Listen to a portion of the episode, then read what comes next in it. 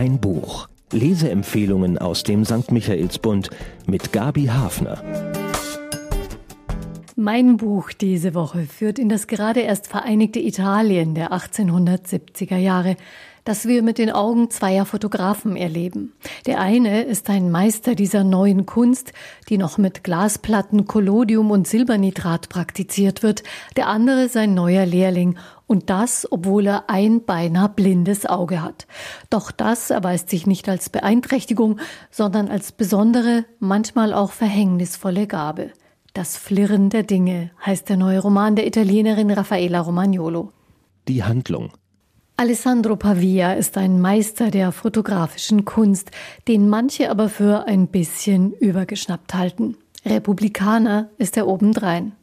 An einem Album der Tausend arbeitet er mit ganzer Leidenschaft. Verewigen will er darin alle tausend Freiwilligen, die sich 1860 von Genua aus eingeschifft haben nach Sizilien, um Italien von der Herrschaft der Bourbonen zu befreien und in das Album müssen natürlich auch die Anführer Garibaldi und Mazzini.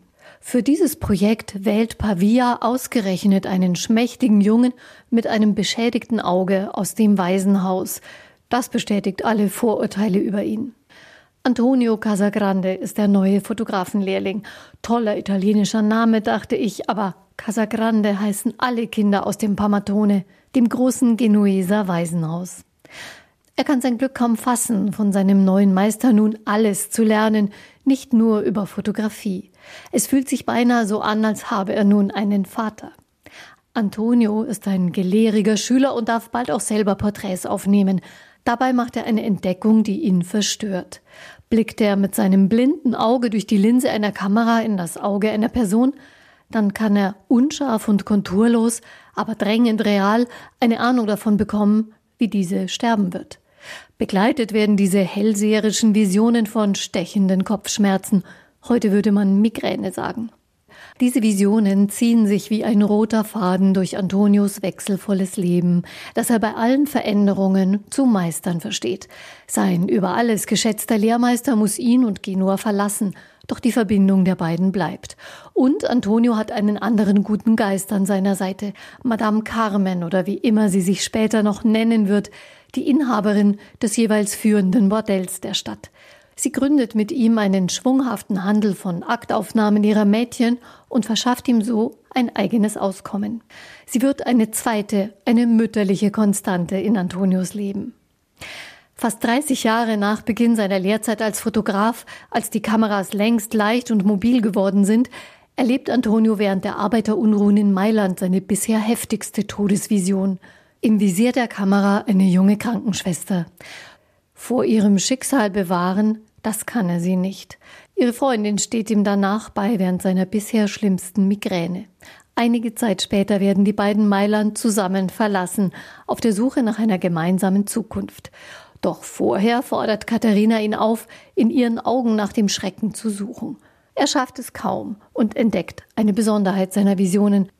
Noch entscheidender für ihn wird später der Blick in die Augen des gemeinsamen Sohnes, den sie unter besonderen Umständen bei der Familie Leone in Borgo di Dentro finden, also dort, wo Antonio sein allererstes Porträt aufgenommen hat. Bei seinem Sohn kann Antonio seine ängstliche Neugier nicht zügeln. Immer und immer wieder sucht er Gelegenheiten, ihn zu fotografieren und die Augenklappe abzunehmen bis zur Ohnmacht überkommen ihn die Kopfschmerzen bei dem, was er sieht und aus dem er schlau zu werden versucht. Es hat zu tun mit dem neu eingeweihten Denkmal für den Zug der Tausend, die sich vor 55 Jahren mit Garibaldi eingeschifft hatten. Doch die Dinge flirren, wie es im Romantitel heißt. Wird Antonio sie anders als in Mailand richtig zu deuten wissen? Die Autorin mit nur wenigen Romanen wurde Raffaella Romagnolo zu einer viel übersetzten Schriftstellerin. Sie lebt im Piemont, 100 Kilometer landeinwärts von Genua, wo sie auch geboren ist und einen Teil ihrer Romane spielen lässt. Raffaella Romagnolo unterrichtet dort Geschichte und Italienisch an einem Gymnasium. Bereits in ihrem ersten bekannten Roman Bella Ciao entwickelte sie ihre Geschichte vor einem realen historischen Hintergrund. In Das Flirren der Dinge geht sie ein Jahrhundert weiter zurück und schafft eine Verbindung zu einigen ihrer Helden aus dem Auswandererroman. Bemerkenswert. Als Raffaella Romagnolo beschloss, das Album der Tausend, das es wirklich gibt, in einem Roman aufzugreifen und eine Geschichte ausgehend von dessen Fotograf zu erzählen, witterte sie plötzlich die Möglichkeit, eine Querverbindung zur Großfamilie Leone aus Borgo di Dentro herzustellen, um die ihr erster Roman Bella Ciao kreist.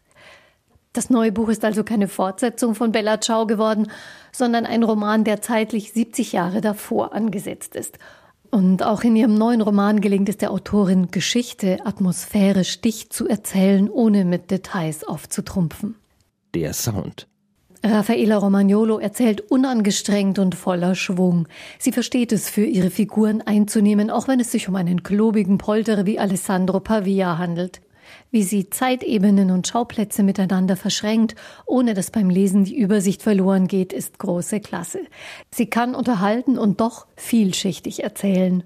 Die Autorin hat es einfach heraus, finde ich, ihrem historisch-realistischen Stoff genau das richtige Quäntchen Utopie beizumengen, so dass ihre Geschichte eine optimistische Grundstimmung verströmt.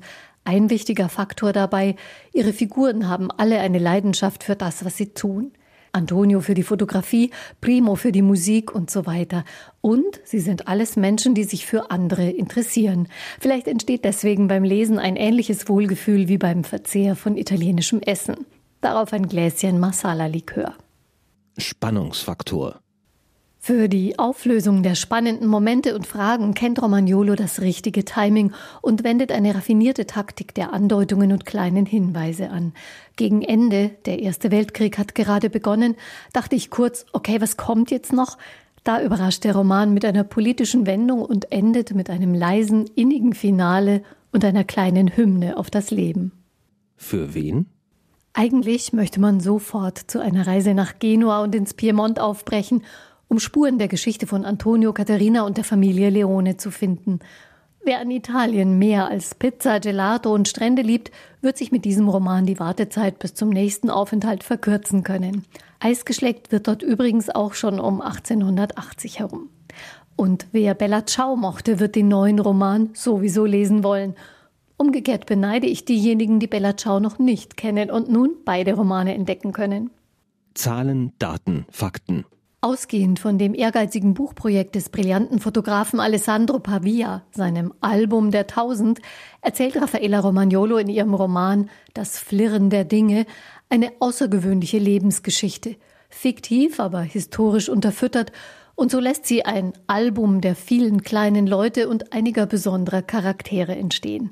368 Seiten hat der Roman, er ist im Diogenes Verlag erschienen und kostet 24 Euro. Bekommen können Sie das Buch in der Buchhandlung Michaelsbund oder online auf michaelsbund.de. Ein Buch, ein Podcast aus dem katholischen Medienhaus St. Michaelsbund, produziert vom Münchner Kirchenradio.